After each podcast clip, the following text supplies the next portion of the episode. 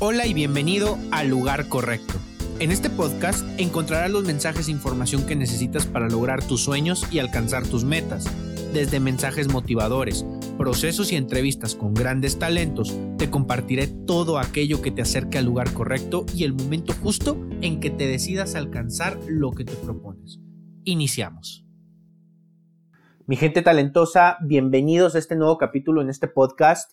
El día de hoy les voy a compartir una de las pláticas más enriquecedoras que he tenido en mi transmisión en vivo, el lugar correcto y el momento justo en mi fanpage Daniel Carlos Training, donde Iván Viveros, con muchísima experiencia, como lo podrán ver en este episodio, nos comparte sobre recursos humanos en su rol de aliado estratégico. Te agradezco muchísimo. Recuerda que el audio es de una transmisión en vivo. Lo arreglé lo más que se puede y creo que lo dejé en una calidad eh, bastante considerable para poder sacarle provecho a esta plática. Si eres de recursos humanos, estoy seguro que vas a llevarte muchísima, muchísima información de valor. Los dejo con el episodio y muchísimas gracias por seguir escuchándome. Hoy tenemos un invitado muy, muy especial con nosotros. Eh, se encuentra con nosotros Iván eh, Viveros.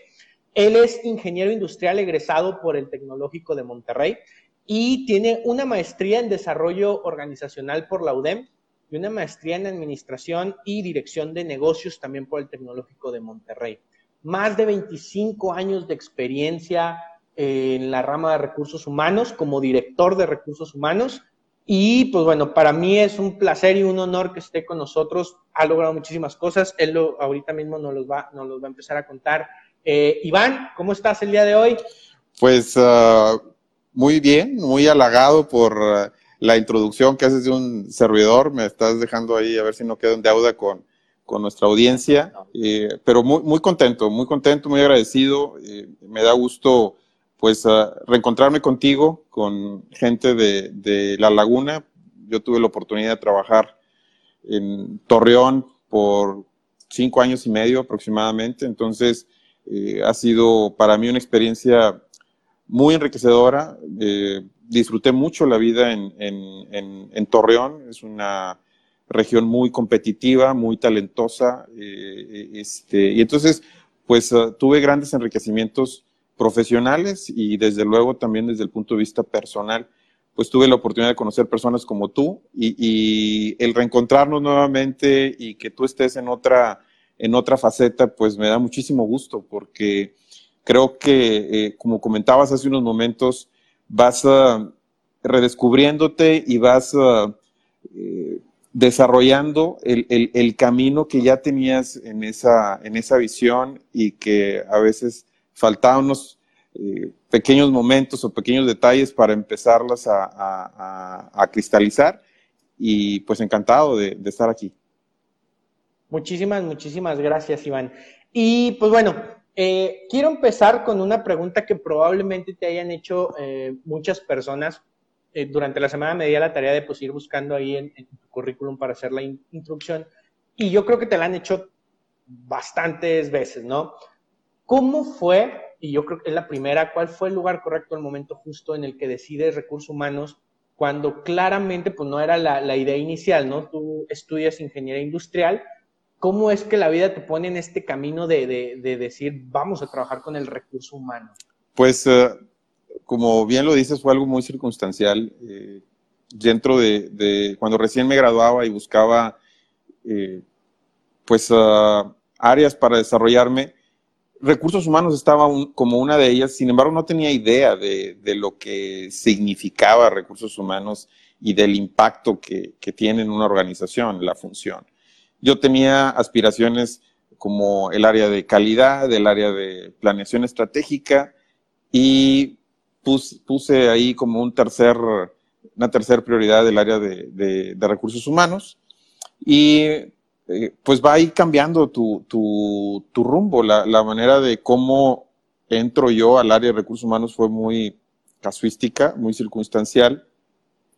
Pues estás recién graduado, estás uh, eh, visitando ferias de empleo, en este caso pues, sigue habiendo ya con un formato distinto, ya no entregas papel, sino todo es electrónico, pero bueno, en aquella época eh, hacer solicitudes y, y currículums en, papel impreso.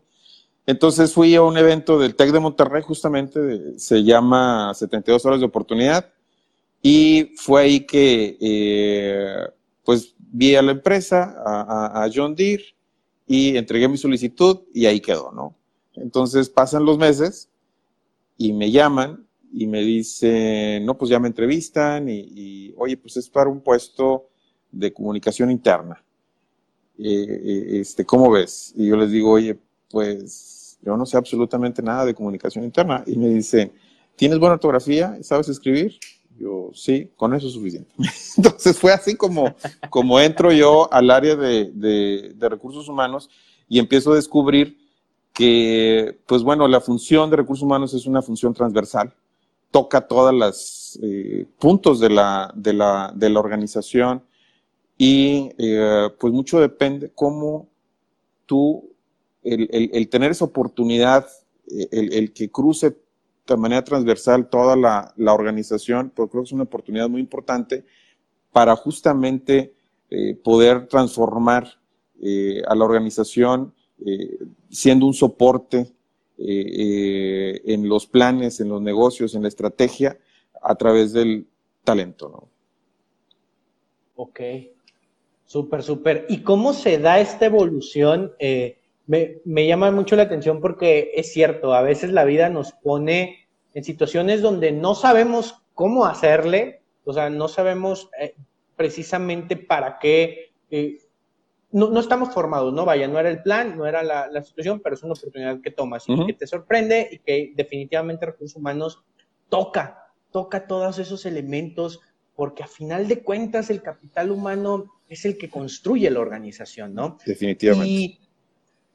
En este sentido, bueno, para ti, ¿cómo fue esa experiencia de transformar la visión de trabajar, vaya, con, números, con procesos este, muy específicos, a lo mejor, no sé si con, maquinaria, con, el producto en sí, a decir, órale, ahora voy a trabajar con Juan, con Pedro, con Lili, ¿cómo, conecto con, Juanito, con Perenganito? ¿Cómo se da esa transformación en Iván? Fíjate que, que me quedo con una palabra que acabas de, decir, conectar.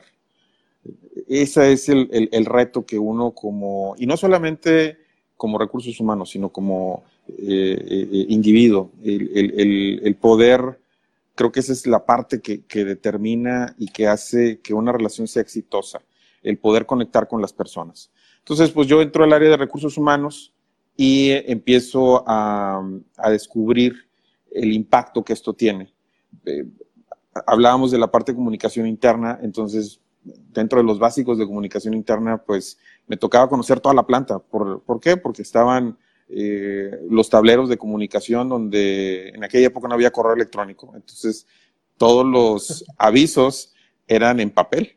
Eh, entonces hay un nombramiento de, alguna persona, pues ahí me iba recorriendo todos los pasillos, todas las diferentes áreas para publicar el, aviso. Entonces, de esa manera vas descubriendo eh, eh, de manera muy, eh, pues, uh, casuística, podría decir, a la organización.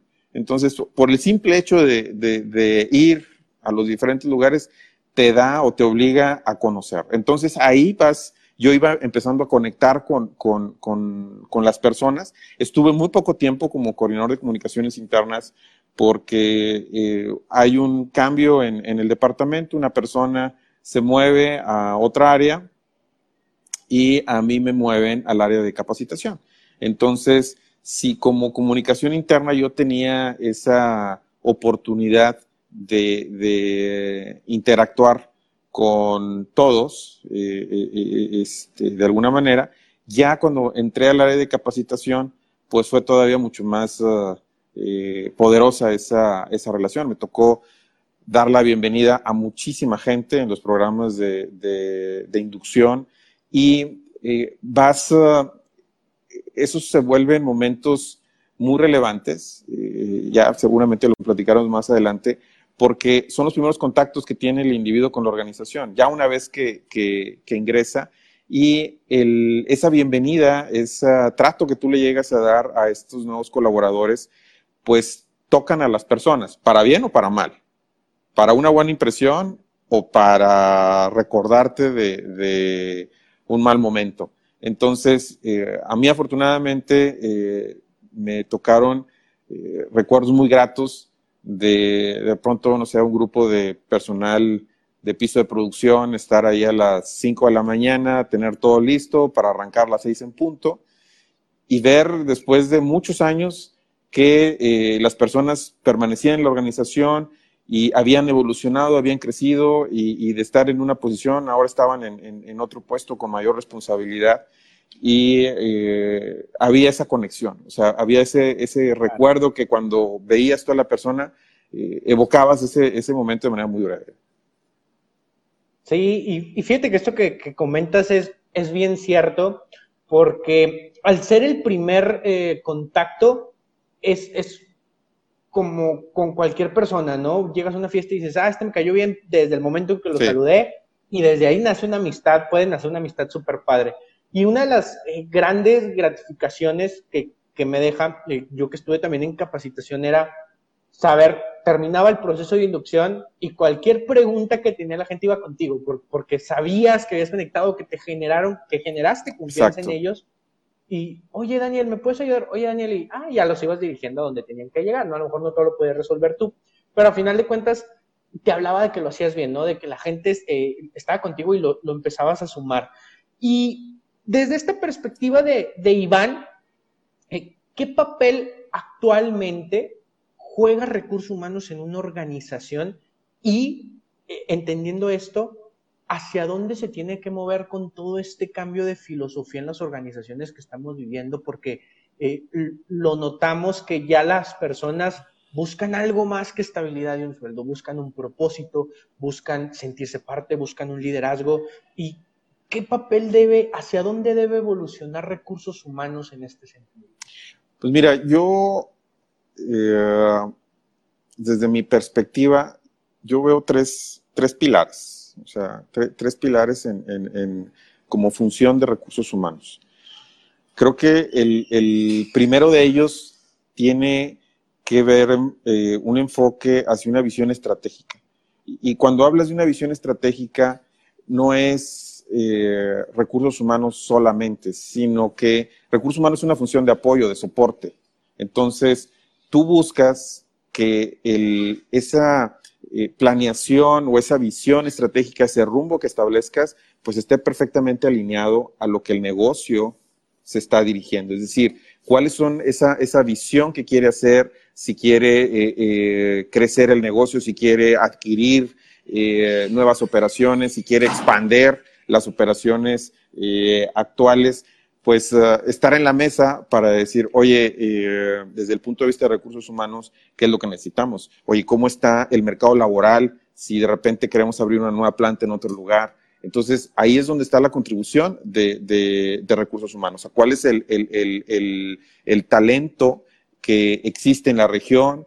Cuáles son eh, las características que tú requieres y si es lo que existe en, en, en, la organización, qué aspectos laborales están imperando en, ese, en ese momento, de tal manera que tú ya empiezas a preparar o levantes la mano con los highlights, decir, eh, aquí tenemos ciertos riesgos. Imaginemos, por ejemplo, si eh, quisieras poner eh, una, una, planta en, Matamoros, cuando se vino todo el tema de sindical, ¿no? Entonces, pues muchas eh, estoy seguro que eh, muchas organizaciones le preguntaron a recursos humanos si estaban en plan de eh, hacer una inversión o a punto de hacer una inversión. Pues recursos humanos fue clave. ¿Por qué? Porque tenía que determinar, oye, ¿sabes qué? Ahorita tenemos alto riesgo por esto, esto, esto y esto, ¿no? Entonces, la recomendación de recursos humanos a lo mejor es detenernos ahorita para ver cómo las cosas se estabilizan. Entonces ahí estás jugando ya un rol estratégico. Entonces, dando una, pauta y en la medida que recursos humanos esté ganándose ese derecho, ese, esa silla en, la mesa de, negocio, va a ser a través de, recomendaciones o eh, eh, elementos fundamentados que lleven a que el negocio vaya por ese buen rumbo, por lo que está eh, eh, buscando.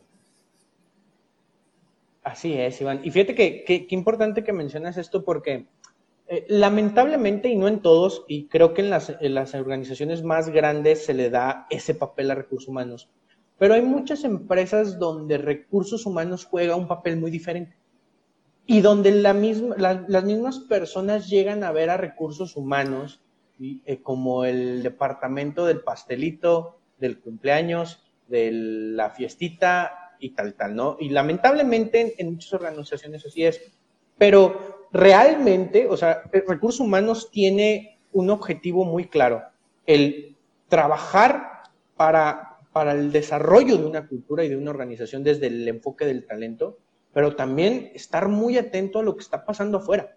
Eh, en, diferentes lugares, eh, eh, desde el aspecto legal, desde el aspecto de, tendencias en desarrollo, desde el aspecto de cómo se está moviendo el mercado en, en cuestión de gente, y hay, y hay un trabajo enorme y donde a lo mejor una mala gestión de recursos humanos puede tener impactos muy grandes en la organización.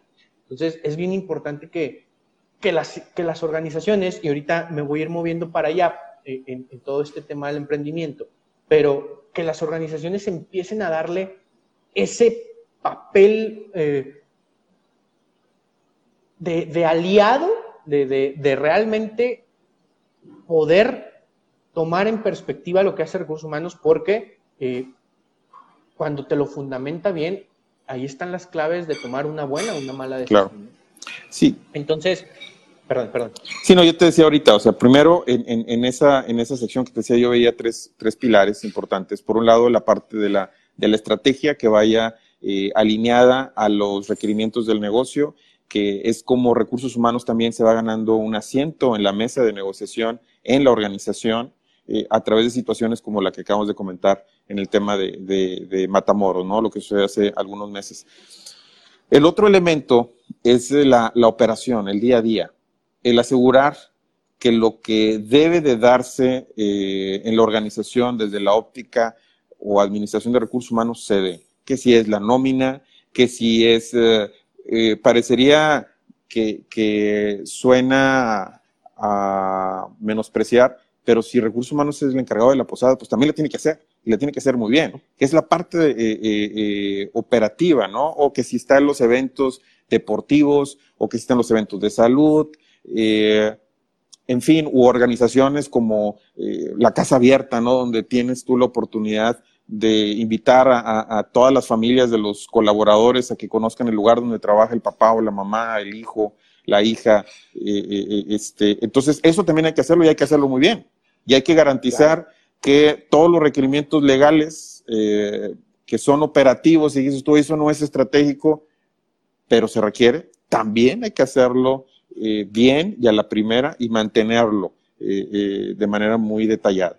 Ese es el, el, el, segundo elemento, es la estrategia, la operación del día a día. Y el tercer elemento que vislumbro yo dentro de este tema como, como gestión, como enfoque de recursos humanos, es la experiencia del empleado. Es decir, ahí es donde eh, se conectan todos los sistemas, todos los procesos, todos los aspectos tangibles o intangibles que van a, impactar al colaborador.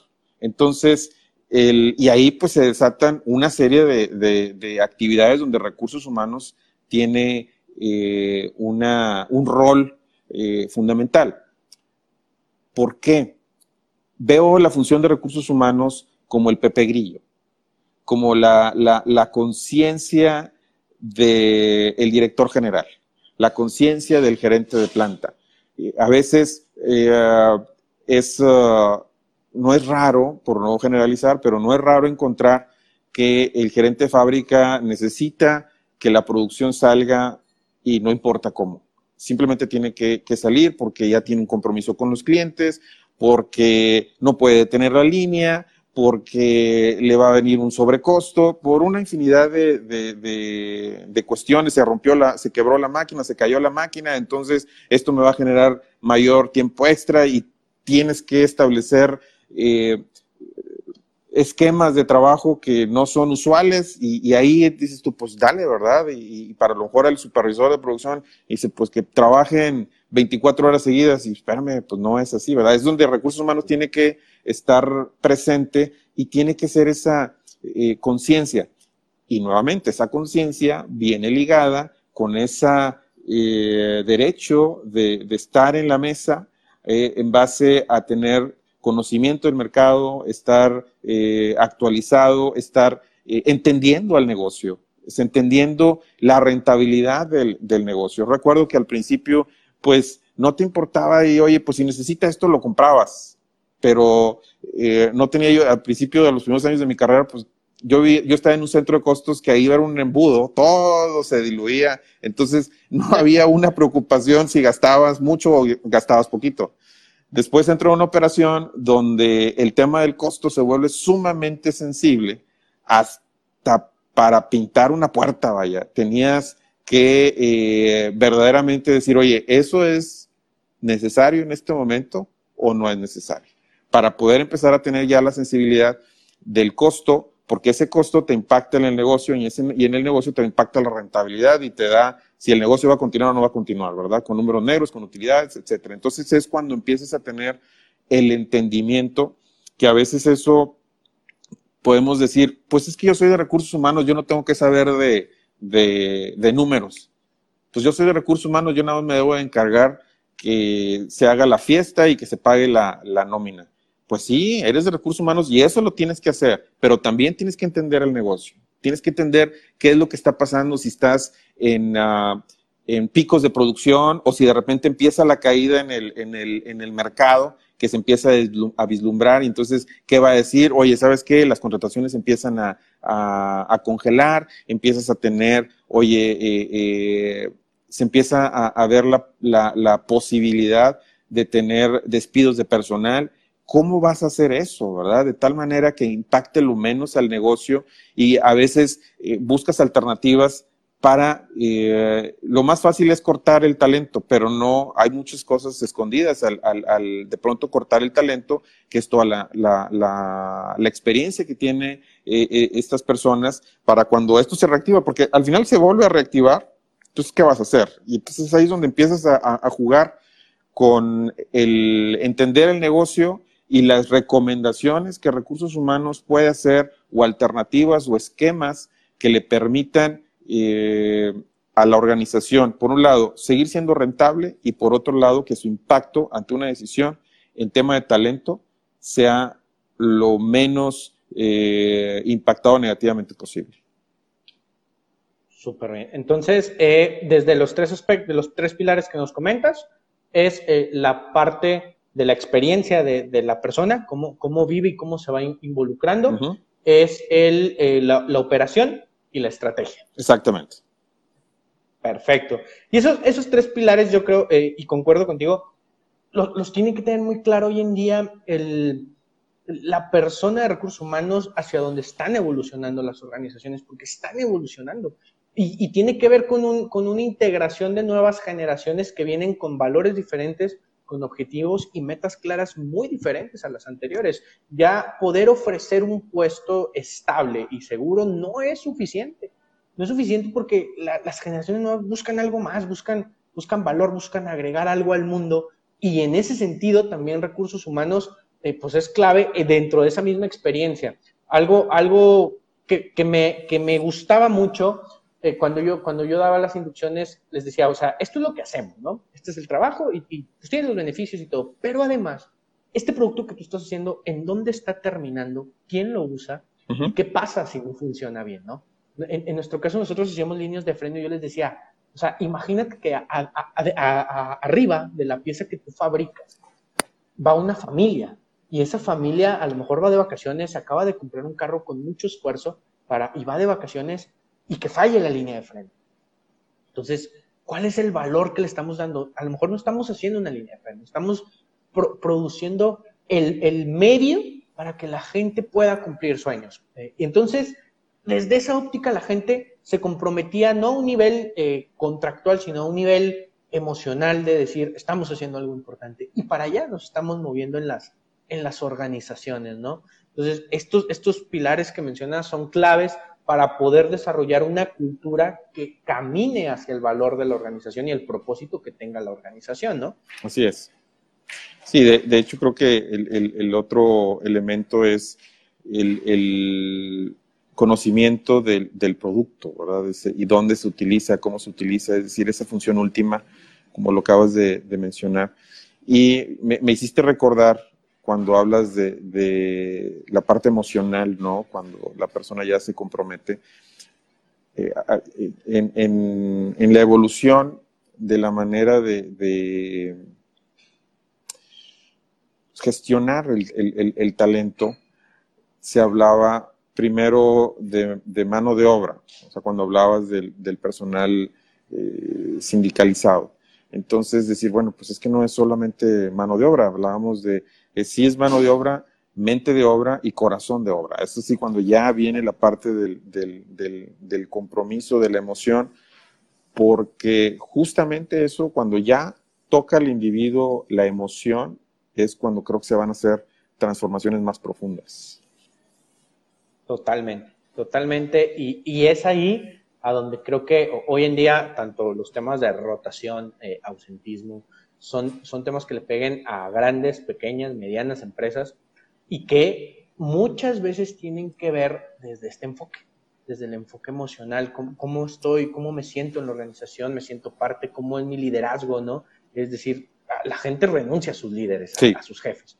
Entonces, ahí es donde están apostando las, las organizaciones. Y yendo a esta parte, eh, hoy en día vivimos en una época donde emprender es súper sencillo para muchas personas y lo están haciendo, ¿no? Entonces, eh, las herramientas que tenemos son muy fáciles. ¿Y qué sucede? Y, yo veo una línea de crecimiento de esta manera. Está el chico que emprende, empieza a hacer algo súper padre, interesante, y esto empieza a crecer. Y esto le demanda el traer gente que lo ayude, gente capacitada o a lo mejor gente para formarlo, no lo sé, pero tiene que empezar a añadir elementos y a lo mejor dentro de la formación de su organización, él siempre pensó en una persona de mercadotecnia o de ventas, una persona de, operaciones y la persona de administrativo, ¿no? Pero ¿en qué momento o, o, en qué nivel de crecimiento una organización debe plantearse tener una persona para gestionar el talento de las personas?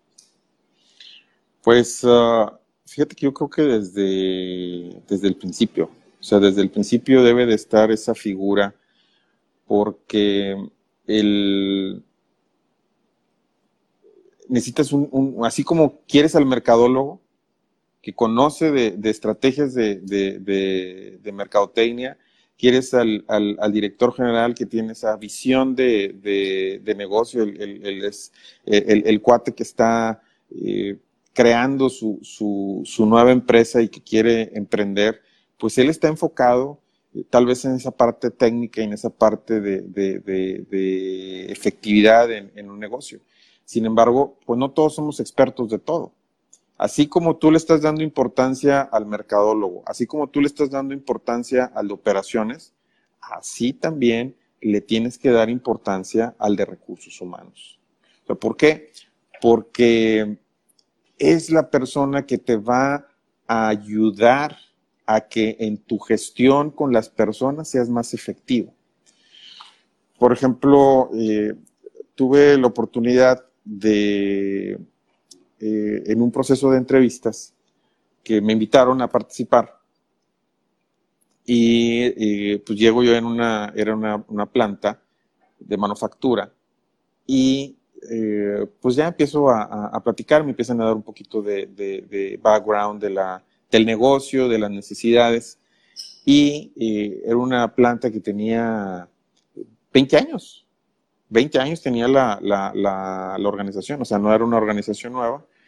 Sin embargo, lo curioso, tenían un gerente de operaciones, tenían un contralor, tenían a un eh, director general, eh, un gerente de ingeniería, pero no había gerente de recursos humanos o una eh, persona que, gestionara la parte de recursos humanos. Entonces yo les pregunto, oye, ¿y, qué pasó con la persona que estaba antes de recursos humanos? Dice, no, No, no, no había ninguna persona de recursos humanos.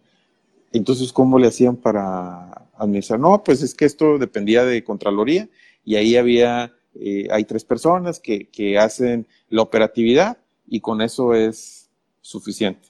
Pero aquí pues tenemos muchas broncas porque no tenemos, eh, eh, este, hicimos un ejercicio hace unos días para ver quiénes eran los sucesores y no tenemos a nadie. Eh, este, no, no tenemos procesos que nos ayuden a desarrollar a la gente, tenemos muchos vicios de la cultura, de, cultura laboral, están acostumbrados a que nada más todo sea arreglado con dinero, etcétera, etcétera, ¿no? Entonces, dices tú, a ver, ¿cómo, cómo es que le estás dando eh, eh, relevancia y preponderancia al gerente de operaciones, al gerente de ingeniería, al contralor que maneja los dineros, pero no hay nadie de recursos humanos. Entonces ya lo estás eh, minimizando. Decir, oye, como si fuera algo que al final voy a tener que hacer. Entonces, ahorita no me preocupo, ya después lo veré. Y no. O sea, si tú desde un principio estás eh, considerando y dándole el valor a la función de recursos humanos, ahí es donde verdaderamente se va a comportar como un socio estratégico, como verdaderamente involucrarlo. En, mi experiencia, tuve, cuando yo entré ya a las operaciones, tuve diferentes gerentes de operaciones y había algunos gerentes a los cuales yo les di servicio en donde de repente, pues ya me informaron, ah, por cierto, vino una visita porque vamos a tener un nuevo negocio y vamos a estar aquí, ayúdanos, ¿no? Con un servicio de coffee break. Yo, ok, está bien. Tenía, y yo los apoyaba sin, sin, sin ningún problema. Y había teni, y tenía otros gerentes de, de, operaciones que eh, verdaderamente me involucraban en todo lo que era el negocio.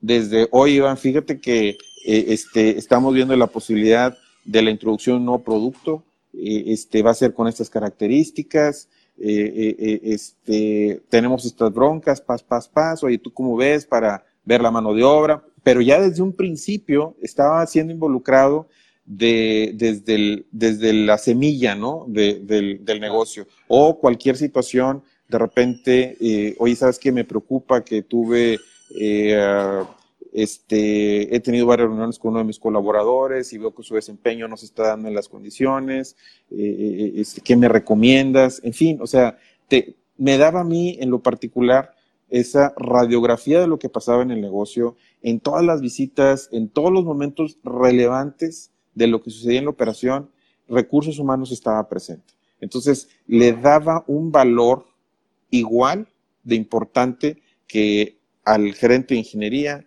que al gerente de, producción, eh, todos tenían el mismo, el mismo peso. Entonces, esa, eh, eh, para mí, para mí pensar de pronto, ahorita no es relevante recursos humanos y lo veo hasta el final, me parece que eso es por una falta de desconocimiento del impacto que tiene la función de recursos humanos y creo que también es motivado tal vez por nosotros mismos, por no eh, hacer el rol que nos corresponde hacer y de repente estar en la cómoda, ¿no? Decir, bueno, pues simplemente pues yo no me involucro, ahí cuando necesiten gente, pues ahí me, me avisan y yo les consigo, si les necesitan un coffee break, yo con todo gusto les hago el mejor coffee break. Pero pues eso no va a agregar verdaderamente eh, el, el, valor, ¿no? Y más cuando ahorita tú eh, estás hablando de que las nuevas generaciones están buscando otro tipo de experiencias laborales con, con, mayor sentido. Y eso quiero que sepas que se da en todos los niveles. No es exclusivo. A veces cuando hablamos de, de generaciones nos enfocamos nada más a los administrativos. No. También tenemos que hablar del personal del piso de producción. Y entonces, eh, eh, así como hay eh, diferencias hoy en día en, las generaciones, y creo que siempre han habido, o sea, siempre ha habido eh, eh, diferencias en, las organizaciones por, por la mezcla de generaciones, pero creo que el aderezo que hay hoy en día es la tecnología, o sea, la tecnología que está evolucionando tan rápido y que las nuevas generaciones ya nacieron con eso. Entonces, ese eso le da otro, otro ingrediente a vivir una vida mucho más eh, acelerada y a las personas de generación X, como el caso de un servidor, que pudiéramos no darle la importancia, estamos equivocados. necesitamos vivir también eh, al mismo ritmo que las nuevas generaciones y, y enseñar a las nuevas generaciones cómo comprender las generaciones anteriores. O sea, aquí es de pronto eh, veo eh, artículos y la publicidad de que hoy las nuevas generaciones quieren esto, hoy las nuevas generaciones quieren aquello. Está bien, pero también hay responsabilidades de las nuevas generaciones con las anteriores, porque al final las, la generación X, todavía baby boomer, son los que están dirigiendo las empresas en gran medida. Todavía no llegan eh, o no son eh, la, el dominio, la, la generación millennial, eh, hacia allá va, pero pues hoy por hoy el que parte el queso es uno de la generación X y es uno de la generación de baby boomer. Entonces, es en los dos sentidos.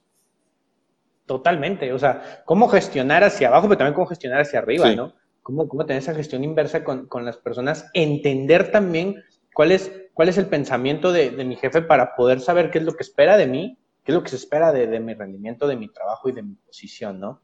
Entonces, súper interesante eso, Iván. Voy a tomarme un minutito para saludar a las personas que nos también nos están escribiendo. Lari, ¿cómo estás? Saludos. Al Hernández, coach de marcas, sigan en sus páginas, tienen mucho contenido de mucho valor también. Nos dice ahí, hola, hola Ale, ¿cómo estás? Eh, veo también por ahí a Aide González, administrador ahorita radicando en Querétaro, haciendo un trabajo maravilloso también. Un saludo, les mando un abrazo a todos. Este, por ahí veo, sigue Gabriel con nosotros, Alma, Monse. Entonces, un abrazo, muchas, muchas gracias por seguir con nosotros. Eh, y pues bueno, entendiendo esta parte y que, y que ya lo hablamos sobre que hoy en día es sencillo emprender y que algo, algo tendrá que ver eh, el que a lo mejor la persona en una organización diga, no me siento cómodo, puedo empezar algo yo solo, ¿no? Y, y empieza este, esta fuga de talento que, que existe en las organizaciones.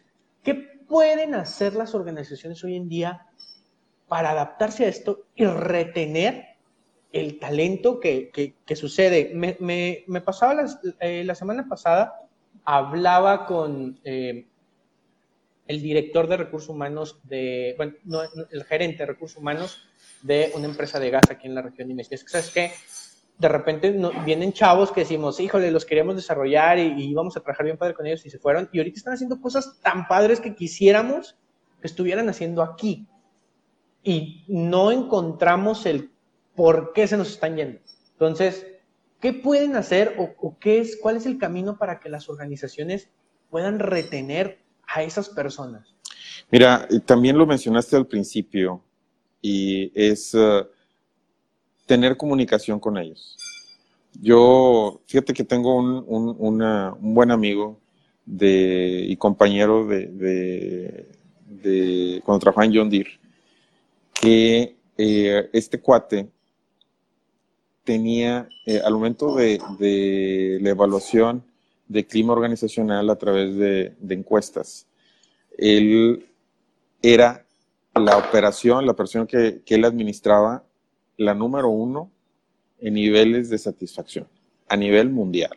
O sea, estamos hablando a nivel mundial, no solamente en, México.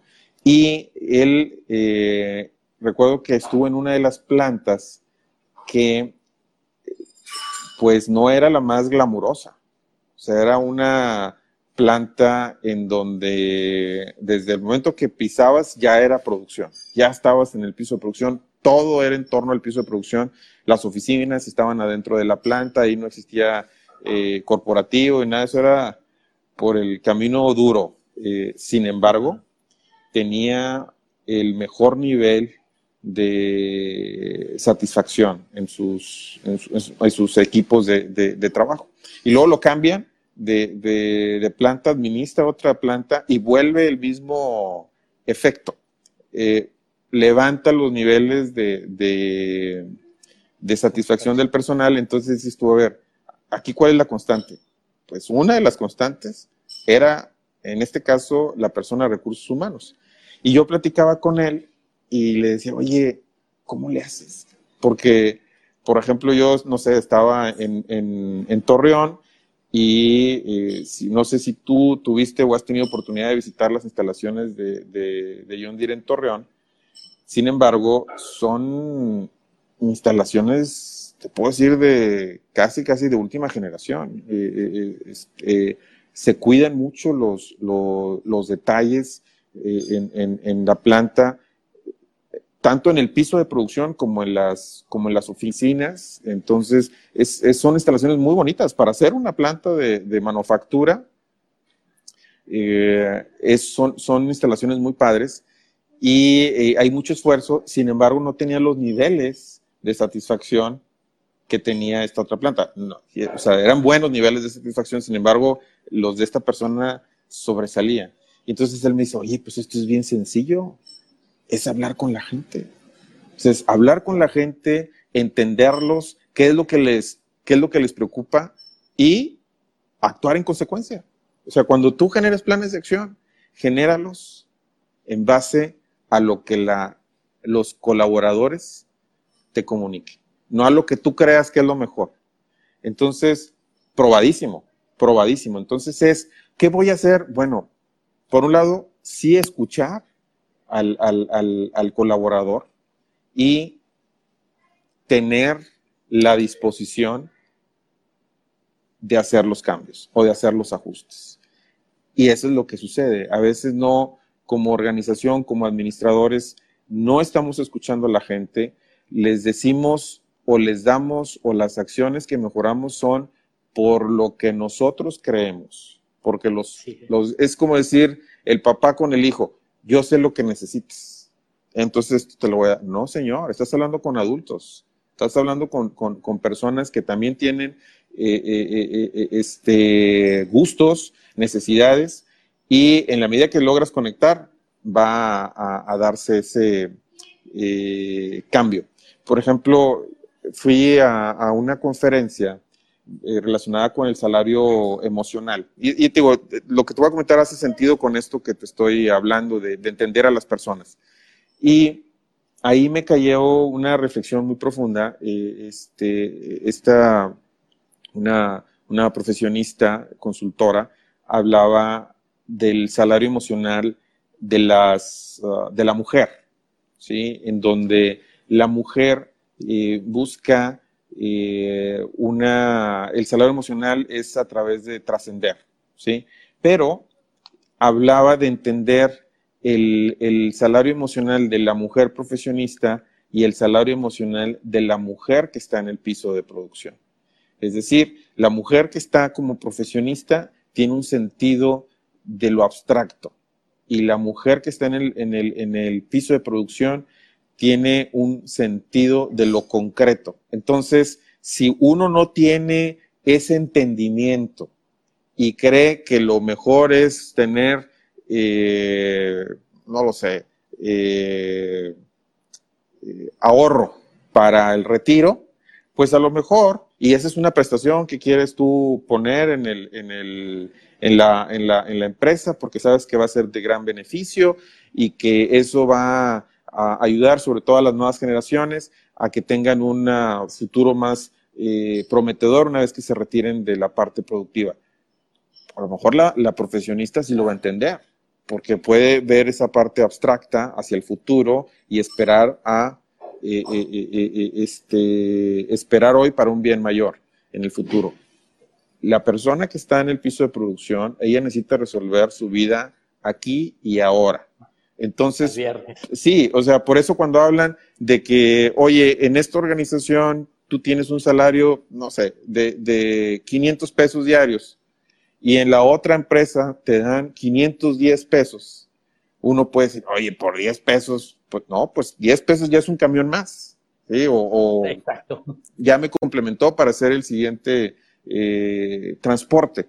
Bueno, entonces, esa es la sensibilidad que debemos de entender de las personas. Entonces, para mí, el, el, el, el poder tener esos canales de comunicación lo suficientemente robustos que permitan traducir las necesidades de la gente hacia la administración, que la administración los pueda entender y que pueda trabajar en consecuencia. Entonces, son, a veces queremos buscar lo más eh, eh, rebuscado, la eh, solución más inesperada y está al alcance. Y ejemplos, pues aquí te acabo de mencionar el, caso de este compañero y amigo mío de, de, uno de los trabajos que tuve, en donde pues era eso, ¿no? Entonces sí, es, es eso y que nosotros como administradores de, las organizaciones podamos tener la sensibilidad, eh, la flexibilidad y el actuar en consecuencia.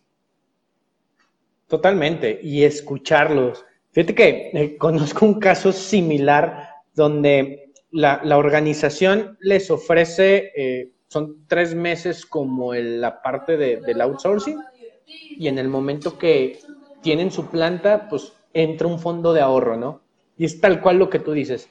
Dice el, eh, a lo mejor la persona administrativa, oye, pues es que estás ahorrando, la organización te va a dar, te va a llegar una buena lana en seis meses y pero el que está trabajando al día dice, ah, chis, o sea, me vas a quitar. El líquido para el viernes no lo tengo. Exactamente. Entonces, lo que dice la organización es que les damos las plantas y se van. ¿Por qué? Pues por eso. Porque básicamente le bajaste. Sí, le va a llegar un dinero después, pero él está ahorita en el, pensando en el viernes, sábado, que tiene que pagar el, los zapatos, que la ropa, que el, etcétera, ¿no? Y no, no, no es una solución no, no debe de ser una solución tan larga como la de ir y decir, ¿qué sucede? ¿Por qué? Porque hay personas que incluso te pueden decir, no quiero la planta. Sí, ¿no? prefiero tener el efectivo. Claro, o sea, ¿qué, qué está pasando? Y a partir de escuchar a las personas, puedes entenderlas, ahora sí que puedes ponerte en sus zapatos y decir, va, ¿qué modificamos para que este lugar sea un lugar atractivo para quedarte? Para entonces sí hacer carrera, ¿no? Y, esa parte es fundamental. Iván, eh, tres preguntas, tres preguntas que quiero hacerte, eh, las hago y me las contestas. Si quieres ahondar ahí en la formación, me, dices, ¿no? Eh, antes, pues obviamente eres un líder en, la rama en, recursos humanos y en lo que has logrado aquí, en todos los proyectos que has participado. ¿Y cuáles son las tres cualidades más importantes que debe de tener un líder para ti? Pues uh, creo que es eh, la habilidad de, generar confianza, o poder construir confianza con, las personas. El otro aspecto es la comunicación en dos vías. Creo que eso es otro eh, eh, parte medular. Y el tercer elemento es uh, la cuestión de la empatía. hay muchas otras características, que tenga visión, que tenga, que pueda desarrollar a los demás, en fin, creo que todos son elementos importantes. Sin embargo, estos tres aspectos creo que, son eh, la base, porque si no hay eh, confianza, pues difícilmente van a poder avanzar las demás cosas, ¿verdad? Difícilmente el, el colaborador o el colega va a tener certeza si va a crecer o no va a crecer, si va a aprender o no va a aprender, si lo que le llego a confiar o a decir y que yo quisiera que no se supiera, pues no lo sé y a lo mejor no se lo voy a decir y era importante haberlo dicho. En fin, o sea, todo el tema que hay en, en, en, la, en la, confianza.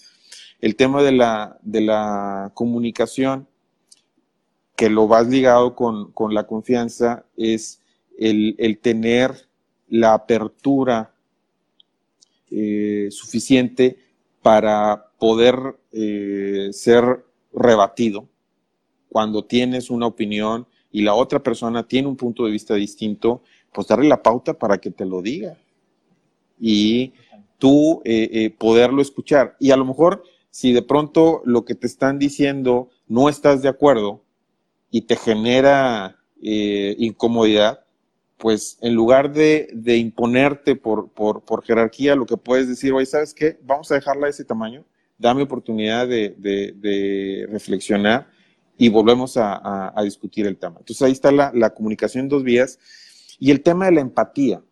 Y, esto es, eh, va ligado también al, entender las, las generaciones. Y hay muchos ejemplos, ¿no? De repente cuando eh, ves uh, las situaciones del 9, que uno dice 9 y el otro dice que es 6. Si estás viendo, y los dos tienen razón.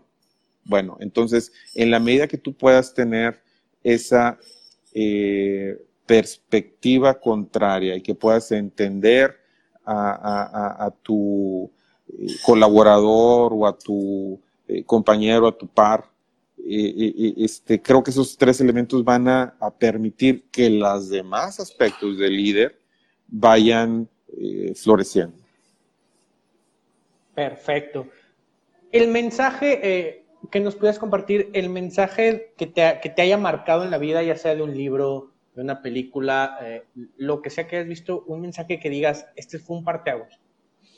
Fíjate que eh, eh, este, yo no, no, no, te pudiera decir que hay una cosa en, en, en particular. Creo que los, los momentos que me ha tocado vivir en mi carrera profesional, eh, este, se van, se van eh, este, entrelazando.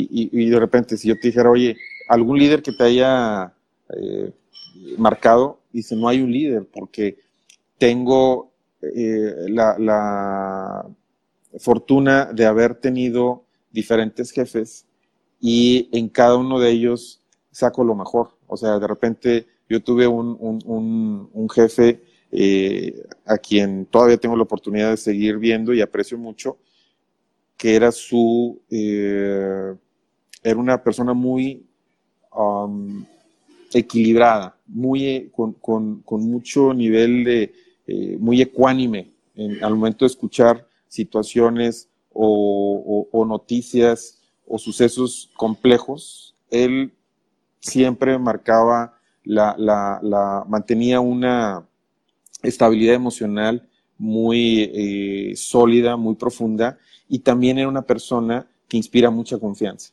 O sea, inmediatamente él lograba conectar. Entonces, eh, había dos atributos ahí que me, parecían muy relevantes. Luego tuve otra, eh, otro jefe en donde eran de esas personas que no era o, lo odiabas o lo querías. Así era muy radical el, tema y no era sencillo poder tratar con él. Sin embargo, él lo que me gustaba o que admiraba mucho era su determinación como, como, como individuo, eh, eh, este, como líder, en donde él, a pesar de que pudiera haber un horizonte bastante eh, nebuloso, él tenía muy claro hacia dónde quería dirigir la, organización. Entonces, esa determinación para mí me, parecía fundamental. Y luego, el, otro aspecto, el tema de la, empatía y la calidez.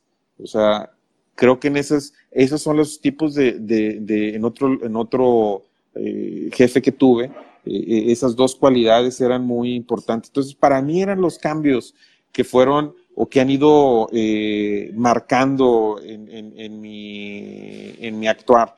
Además de, situaciones como, por ejemplo, yo tengo la, gran fortuna de, ser papá y tengo cuatro hijos. Entonces, cada uno de ellos eh, me ha ido cambiando, ¿no? Entonces, y, me ha ido a entender otras cuestiones y a valorar más eh, eh, los pequeños detalles. O sea, la, vida es muy corta, entonces eso, ese tipo de cuestiones para mí eh, han sido aspectos que me han marcado. Ok, perfecto. el mensaje entonces sería sacar lo mejor, ¿va? Sacar lo mejor de cualquier situación. Exactamente, exactamente. Perfecto. Y pregunta, si tú pudieras viajar en el tiempo, Iván, ¿qué error de tu vida profesional, personal, lo que nos quieras compartir, hubieras corregido y cuál no corregirías? Bueno, eh, Este, fíjate que eh, me hicieron esa pregunta recientemente. Me dijeron, oye, si tú pudieras cambiar, tuvieras tu máquina del tiempo y regresarías, ¿qué harías diferente? Yo, eh, hoy que he tenido la, la, oportunidad de pues haber estado en diferentes ciudades eh, con culturas distintas, pero buena parte de mi trayectoria fue en una organización en donde me ha marcado y, creo que tiene eh, muchas uh, características que son alineadas conmigo, a mi forma de ser, a mi forma de valorar las cosas. Sin embargo, el mundo es mucho más complejo. Entonces, creo que eh, a mí me hubiera gustado haber tenido eh, una exposición a otras culturas de manera más acelerada. Este, hoy lo estoy viviendo, hoy eh, que ya he estado en otra, en otra organización, que tuve grandes aprendizajes, ahorita que estoy arrancando otro, otro proceso como en, temas de consultoría, donde estoy viendo a otros clientes bajo otra perspectiva, donde ellos te, dan el voto de confianza de que lo que vas a proponer es lo, que ellos están necesitando y es un gran compromiso. Y empiezas a ver esos uh, diferentes matices de las culturas organizacionales y que um, te va generando una capacidad de poder ser mucho más adaptable, ¿no? Entonces, pues, digo, no, no es algo que eh, eh, eh, hago, más conciencia de ello, de, poder tener el, chip en consciente, en on, de, de esa flexibilidad cultural que creo que nos ayuda muchísimo para tener esa conexión con las personas. Súper bien. Muy bien, Iván. Pues no me queda más que agradecerte eh, todo lo que nos has compartido. Creo que a muchas de las personas que lo vieron y muchas de las personas que lo van a ver eh, después cuando ya sé, tanto se publica en Facebook como, en YouTube, eh, les va a servir muchísimo escuchar esta, esta perspectiva del valor del factor humano en las organizaciones, que es medular para cualquier éxito en cualquier negocio, ¿no? Entonces, no me queda más que agradecerte que, nos hayas aceptado la invitación, que nos hayas compartido todo esto. Te deseo todo el éxito del mundo en esto que estás emprendiendo ahora. Y eh, pues agradecerte y gracias por compartirnos tu lugar correcto en el momento justo. Muchísimas gracias, Daniel. Pues muy contento, eh, nuevamente agradecido que hayas tenido eh, la atención con un servidor de, de, conversar en, pues en temas que en lo personal me apasionan, me gustan muchísimo y que tenemos que seguir trabajando en robustecer al profesional de recursos humanos y que siga ganando terreno, eh, como hoy en día ya hay muchas eh, organizaciones, en otras todavía hay trabajo por, por, por, hacer, pero es también rol nuestro de estar eh, continuamente preparados y a veces eso puede ser desde el propio autoestudio, ¿no? de estar al pendiente de, lo que está sucediendo en nuestro entorno. Eh, este, hay muchos, muchos eh, sites o páginas en Internet que son de alta especialización en, materia de recursos humanos, en donde el estar leyéndolos te va poniendo al, día, algo que yo he ido desarrollando como, un hábito. Este, yo las personas que no estén, yo los invito a que se integren a LinkedIn. Creo que eso es una, una red profesional eh, de alto valor y que las personas que, que ahí publicamos, eh, en una muy buena parte procuramos publicar eh, información del ramo de especialización que pueda ser de utilidad, ¿no? Entonces, a mí en mi caso particular, me obliga a, estarme eh, eh, actualizando, estar todos los días leo los periódicos, leo cuatro o cinco periódicos, qué es lo que está pasando, la parte de financiera, la parte este, de tendencias, ver qué son algunos otros eh, blogs en materia de liderazgo, en materia de, administración del desempeño, en materia de salud y bienestar, en materia, pues el campo de, recursos humanos es muy vasto. Entonces, es ir nutriendo para que puedas ir eh, hablando también un lenguaje de negocio más apropiado, ¿no? Y, eso nos va a permitir a seguir generando mayor confianza con nuestros clientes o con nuestros socios eh, de negocio, que es el, que va marcando la pauta. Totalmente, hoy es una maravilla el, Internet, tienes acceso a información muy valiosa y también tienes acceso a información a veces no tan valiosa, tenemos que ser muy inteligentes de ver qué estamos consumiendo, pero la verdad es que tienes eh, eh, hay canales dedicados a, generar contenido de valor desde YouTube. En, LinkedIn hay muchísima información de mucho valor también. Hay podcasts, hay muchas cosas donde uno puede aprender muchísimo. Entonces, eh, es verdad, hay que, hay que actualizarnos a final de cuentas.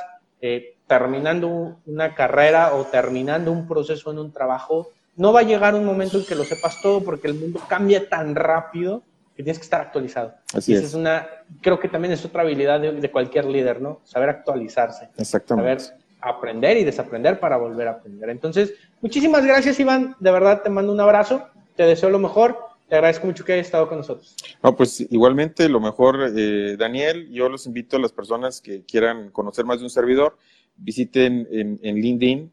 Estoy ahí, en Iván Viveros. Entonces ahí publico de manera cotidiana aspectos relacionados con el campo de recursos humanos, esperando que puedan ser de utilidad para todos ustedes. Muchísimas gracias. Un abrazo también para ti, Daniel.